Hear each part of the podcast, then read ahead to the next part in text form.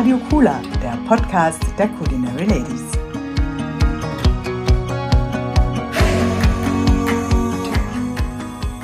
Heute mit Astrid Löwenberg. Astrid ist ein bisschen schwierig zu beschreiben, weil sie einfach so vieles ist. Also ich fasse es mal ganz kurz. Sie ist Sommelier, sie ist Studienleiterin für Sommelerie und Gastronomie an der IHK Akademie München und sie kennt die Genussbranche und ihre Menschen so wie wenig andere. Auch übrigens, weil sie das Thema Genuss selbst so begeistert lebt. Wie das für jeden möglich ist, darüber sprechen wir im zweiten Teil dieser Episode von Cooler Radio. Zuerst aber geht es um ihr jüngstes Baby, in der IHK-Akademie hat sie einen Kurs eingeführt, den es so noch nie gab und der doch so immens wichtig ist.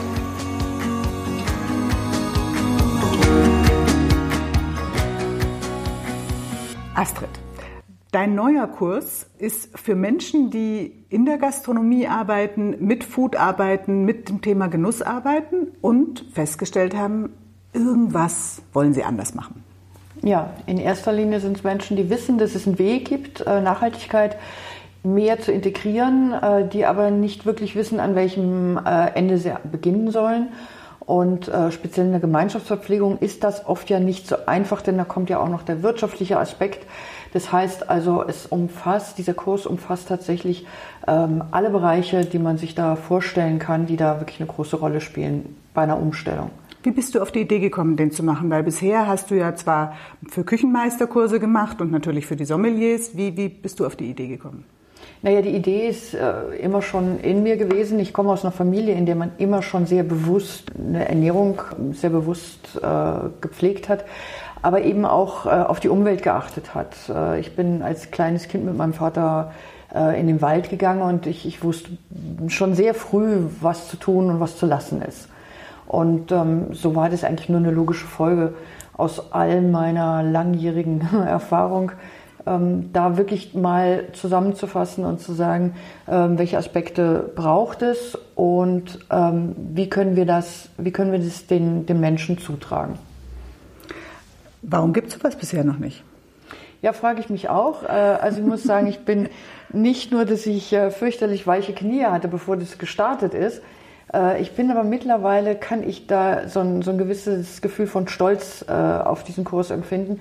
Denn wir bekommen aus Südtirol, aus Luxemburg, ähm, also aus ganz vielen anderen Ländern, aber auch aus Berlin, aus Hamburg, von, aus ganz Deutschland bekommen wir Anrufe, die uns sagen, wie findet sowas überhaupt nirgends anders? Ich habe keine Ahnung. Also ich denke, es ist zeitgemäß und äh, bestimmt gibt es Menschen, die das längst vor uns hätten machen können. Wir haben halt auch anderthalb Jahre in etwa gebraucht, um die Konstruktion fertig zu haben, damit es wirklich äh, vernünftig auf, äh, auf die Bahn gehen kann. Ich kann es dir nicht sagen. Der Name ist, ist ein bisschen sperrig, aber ähm, trotzdem hat er viel mit Genuss zu tun. Aber äh, sagen wir trotzdem jetzt noch einmal. Das ist der Manager für nachhaltige Ernährung. Manager für nachhaltige Ernährung. Ja. Was sind die Kursinhalte? Die Kursinhalte sind ähm, gemessen an den, werden gemessen an den Dozenten. Und da muss ich sagen, da bin ich nochmal sehr, sehr, sehr, sehr stolz, weil es wirklich alles Grande sind, die, äh, die den Unterricht durchführen. Äh, es beginnt mit äh, dem Thema Gesundheit, Ernährung und Gesundheit. Äh, da ist der Professor Nüssler, der hier in München die Tumorforschung, ähm, wie soll ich sagen, leitet. Ähm, nein, er, er leitet ein, eine Beratungsstelle für Menschen, die betroffen sind. Und neben allen wichtigen Aspekten, natürlich medizinische Aspekte, seelische Aspekte und so weiter, stellt er die Ernährung in, in den Mittelpunkt und das ist mir auch sehr einleuchtend, denn äh, ich denke mal, jeder versteht, dass Kraftstoff in einer Maschine wichtig ist, aber dass Kraftstoff in unserem Körper eventuell keine Rolle spielt, wird ja, frage ich mich oft, wie kommt es?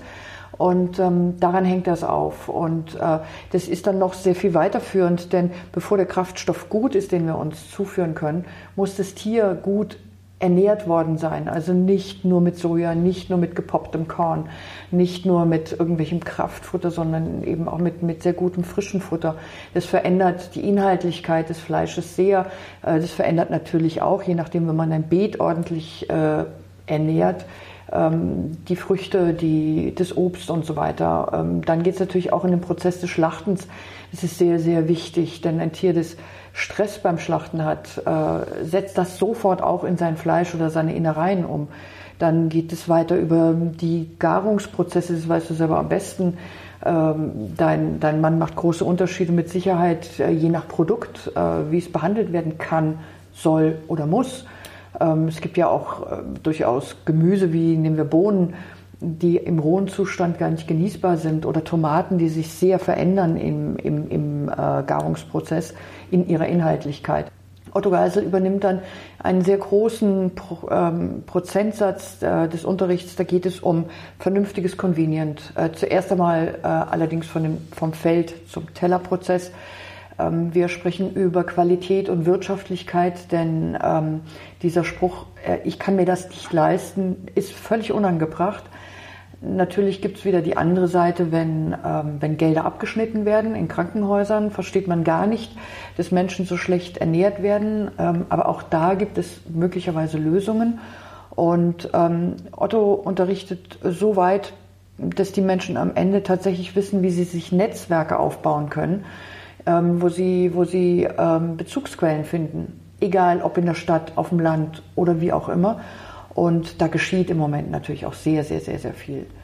Dann kommt der Herr Daxbeck aus Wien zu uns. Der Herr Daxbeck, äh, den habe ich kennengelernt im Bayerischen Landwirtschaftsministerium vor ein paar Jahren. Da äh, gab es ein Projekt, da sprach man schon über Nachhaltigkeit und so weiter, Energieeffizienz. Und äh, Daxbeck hat nur zwei Tage, er könnte fünf Tage referieren, aber vielleicht dehnen wir es nochmal aus. Und äh, Daxbeck äh, betrachtet alle Aspekte der, ja, wie soll ich sagen, der Energieeinsparung oder de, des richtigen Einsatzes von Energie. Und dabei betrachten wir natürlich auch die Frage ähm, der Abfallwirtschaft. Also sowohl, ähm, wie man sich vieles sparen kann, aber auch, was tatsächlich aus dem Abfall noch passieren kann und so weiter und so fort.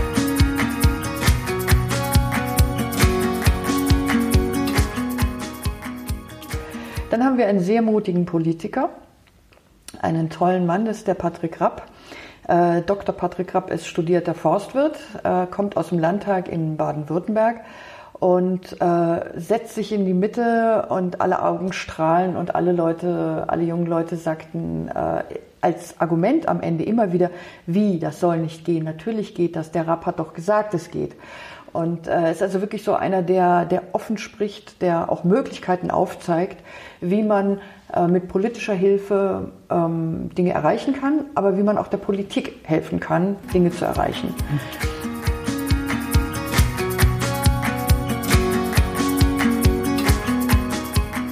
Die Annik Seitz äh, betrachtet das Thema der, der, wie soll ich sagen, äh, der Genusskultur und macht eine große Spange um das Thema. Und dann besuchen wir natürlich immer noch Höfe, unterschiedlichste Höfe. Das kann äh, zum Beispiel eine Fischzucht sein, das kann aber auch eine Rinderzucht sein, eine Schweinezucht. Und wir haben immer zwei, drei Köche, die dann die Produkte auch wirklich in der Küche umsetzen.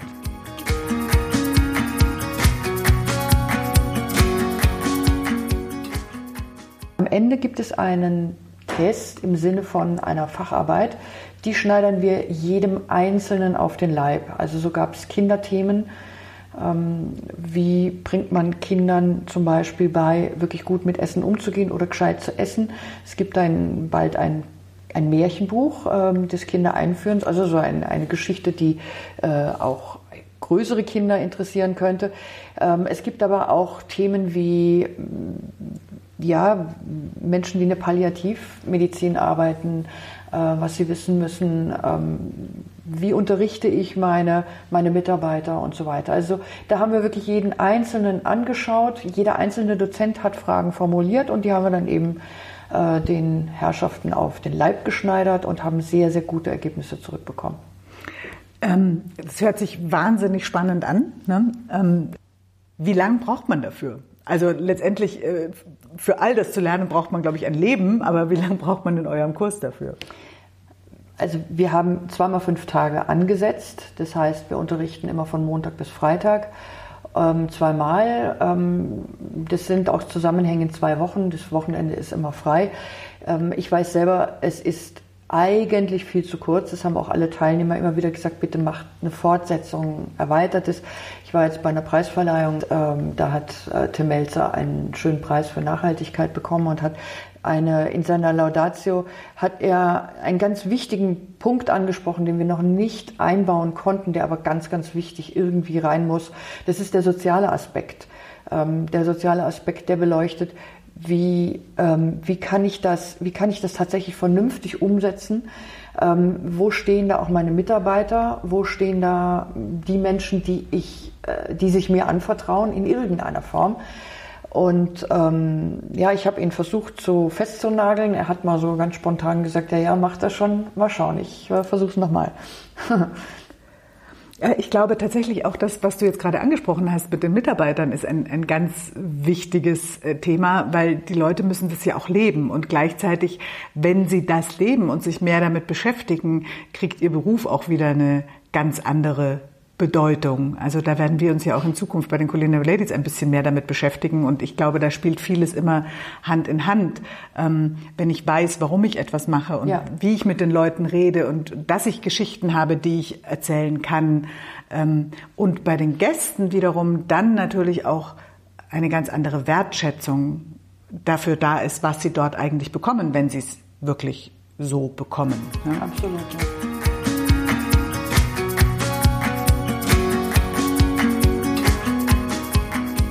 Du hast jetzt aber gesagt, also du warst am Anfang natürlich auch ein bisschen nervös, weil neuer Kurs und du wusstest ja nicht, ähm, das, was du jetzt weißt, dass es super angekommen ist. Mhm. Jetzt sage ich mal so, man macht sowas, die Leute haben in der Gastronomie sowieso alle keine Zeit, überhaupt haben eigentlich alle Leute immer keine Zeit und sagen dann, oh, zwei Wochen, da gehe ich doch lieber in Urlaub ähm, und mach das. Aber nein, es lief super und du hattest eine super spannende Mischung ähm, aus Teilnehmern. Also du musst jetzt natürlich keine Namen nennen, aber sag mir einfach mal, was da so für Leute dabei waren. Angefangen, das war auch definitiv die erste Anmeldung, die wir bekommen haben, war eine junge Dame aus äh, dem Umweltministerium in Nordrhein-Westfalen, die den Auftrag hat, ähm, im Land ähm, mit, mit Menschen zu sprechen, also vor allem mit bäuerlichen Betrieben zu sprechen und sie zu beraten, was sie eventuell besser machen können oder anders machen können. Ähm, es war ein junger Mann aus Luxemburg dabei, der ein, ähm, in einem sehr großen Unternehmen arbeitet, sehr, sehr groß, also vergleichbar mit äh, Zulieferern, die wir in Deutschland kennen. Aber das kleine Luxemburg hat in diesem einen Haus 1000 Mitarbeiter, davon 250 Metzger. Da sieht man, dass Luxemburg ein total verfressenes, das darf ich sagen, Land ist, weil das sind meine Landsleute. Und ähm, der hat davon gehört und äh, dort wird schon sehr, sehr nachhaltig gearbeitet und trotzdem war er sehr interessiert, ähm, auch ein bisschen weitergehende Dinge zu erfahren. Ein junger Mann kam aus dem Allgäu, der leitet dort äh, drei Kinderhotels oder drei Hotels, in denen Kinder ganz besonders äh, gerne gesehen werden der weiß, dass er in bestimmten Dingen vielleicht die Angebote etwas umstellen muss äh, und so weiter.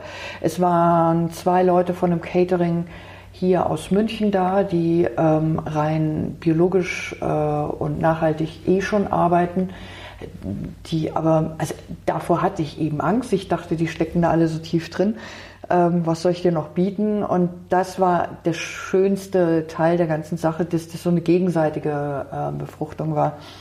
Es war eine Dame da, die eine Ganztagesschule, äh, die Kantine einer Ganztagesschule leitet. Es waren äh, zwei weitere Gastronomen da. Es waren ähm, auch zwei äh, Personen da, die Betriebsrestaurants leiten. Und ich glaube, da ist der Ansatz, das war auch so ein bisschen der, der Punkt, der uns einen großen Schub gegeben, Schubs gegeben hat, ähm, weil man ja mittlerweile tatsächlich weiß, wie sehr die Betriebsrestaurants von den Personalabteilungen gefördert werden und äh, die Menschen viel lieber im Haus bleiben, definitiv faktisch weniger Krankheitstage haben, wenn sie ein gutes Essen im Haus haben und es ja auch eine, eine Art der Kultur und der Wertschätzung ist. Es hat natürlich auch mit, der, mit den Einrichtungen und allem drumherum zu tun, aber ähm, speziell diese, diese Betriebsrestaurants sind ja ein Platz, an dem sich ein Arbeitgeber fünfmal die Woche freuen kann, hinzugehen oder eben auch nicht. Ja. Ich lache, was man jetzt hier nicht sieht, aber ich grinse mhm. ein bisschen, weil ehrlich gesagt auch für mich das Thema Betriebsrestaurants äh, ein ganz wichtiges Thema ist, auch für Frauen, ne? weil ähm, Betriebsrestaurants andere Arbeitszeiten haben. Und ich denke, das wäre ein tolles äh, Berufsfeld und gerade weil sie sich ähm, sehr interessant entwickeln und eben nicht mehr das sind, was man früher mal als so Kantine und da geht man sowieso nicht hin, weil da stinkt freitags nach Fisch und ansonsten wird einfach nur eine Tüte aufgemacht. Ähm, und gerade dann noch mit dem Aspekt der Nachhaltigkeit, finde ich, ist das ein, ein super spannendes Thema. Also ein, eine ganz lustige äh, Erkenntnis war die erste Erkenntnis, die ich vor drei, vier Jahren aus dieser, äh, aus dieser Betriebsküchen äh, Geschichte rausgezogen habe. Es gab Vergleiche, also man hat überlegt, wie, wie können wir Energie sparen. Und äh, dann sagte ein Betriebsleiter oder ein, ein, ein Restaurantleiter, ja, wir, wir könnten zum Beispiel die Fritür weniger anmachen oder weniger lang anmachen. Und dann war die Idee, es gibt nur einmal in der Woche Pommes frites. Und er sagte, nie im Leben. Das überlebe ich nicht, da machen, da, da machen mich den Kopf kürzer.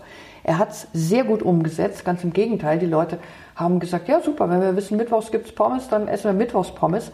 Und die, ähm, die Energie ist sowas von runtergefahren. Und zwar nicht nur die einfache Energie, um die Fritteur anzuheizen, sondern die Erstellung von diesen Pommes scheint unglaublich viel Energie zu fressen. Äh, und so weiter. Also das sind so kleine Bruchstücke, bei denen du Bauklötze staunst und sagst, was so einfach ist es. Und so einfach oft ist es halt. Und die Leute akzeptieren es auch. Das ist ja. so dieses, natürlich wird die erste Woche jemand sagen, wieso habe ich heute keine Pommes? Aber wenn du ihnen, also sage ich mal so, man meint ja oft, was die Leute akzeptieren, nicht gesund und die Leute akzeptieren nicht dieses und die, was sie aber doch immer akzeptieren, ist eigentlich lecker. Also auch wenn dieses Wort ja, ja so schrecklich ist, mhm. aber ähm, trotzdem, wenn es schmeckt, ja, natürlich. akzeptieren sie es auch. Ja. Ne?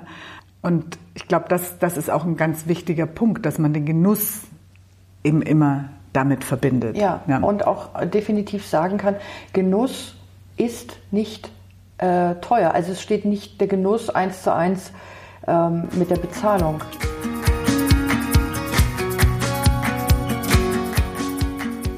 Und genau deswegen geht es jetzt im letzten Teil dieser Cooler Radio Episode darum, wie man sich das selbst mal bewusst machen kann, indem man sich eine kleine Challenge gibt.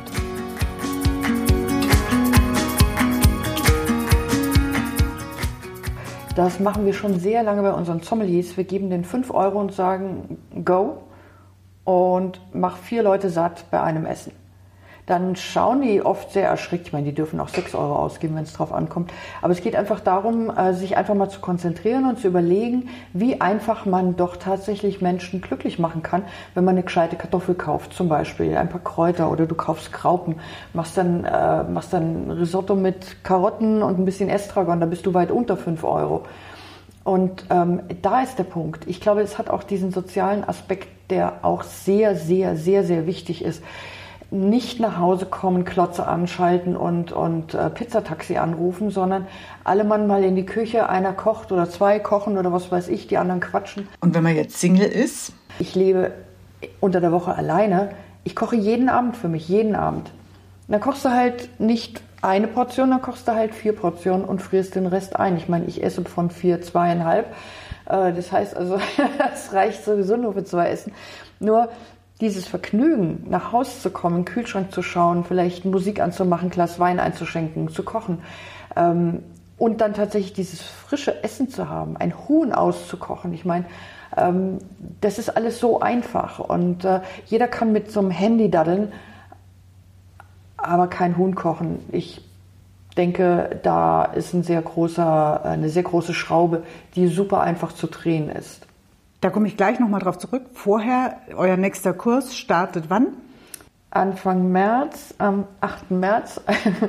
am 8. März. Äh, wir gehen in-house auf den Falkenhof äh, zu Franz Keller. Das heißt, wir gehen eigentlich nach Hattenheim, also wir unterrichten in Hattenheim. Ähm, da ist äh, die Gegend natürlich sehr geprägt. Also wir, wir haben das auch ganz gern, dass die Gegenden unterschiedlich sind. Und ähm, das dauert eben 14 Tage, immer, wie ich eben schon gesagt habe, von Montag bis Freitag zweimal. Und in München sind wir wieder im Juni, aber da darfst du mich jetzt nicht festnageln, genau auf welches Datum. Äh, Mitte Juni, soweit ich weiß, startet der nächste Kurs bei uns hier in München. Und dann gibt es noch einen im Oktober. Und dazwischen könnte es sein, wir gehen noch nach Südtirol mit dem Format.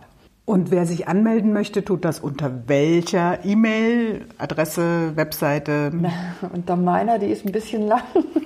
Am einfachsten, man geht auf IHK Akademie in die Veranstaltungen, klickt äh, Gastronomie an und äh, kommt dann automatisch auf den Kurs. Und da hat man dann alle äh, E-Mail-Adressen. Ansonsten wäre es Löwenberg mit OE at ihk-akademie-münchen.de. Aber wie gesagt, das findet man vor.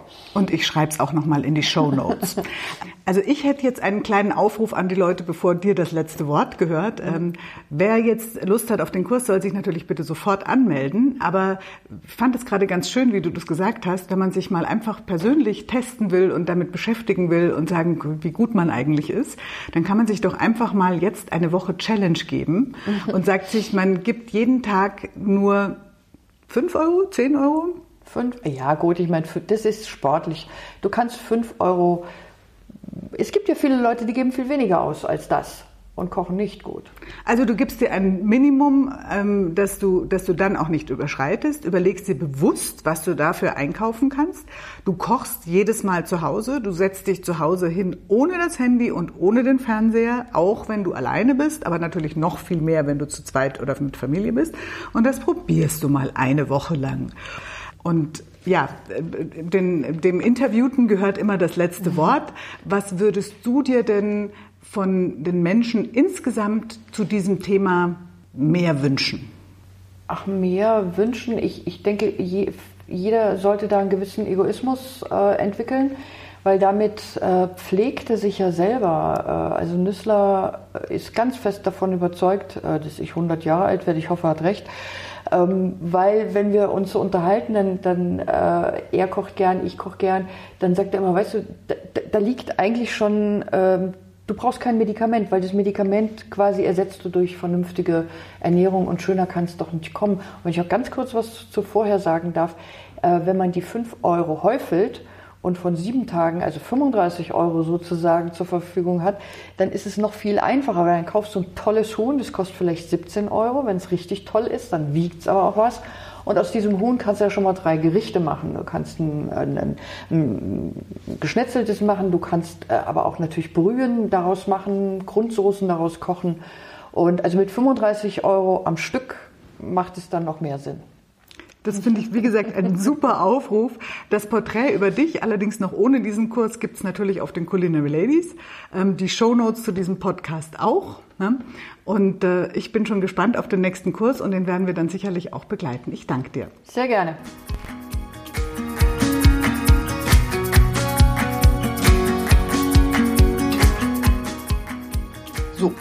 Für heute verabschieden wir uns. Wenn euch Radio Cooler gefällt, dann bitte einfach abonnieren.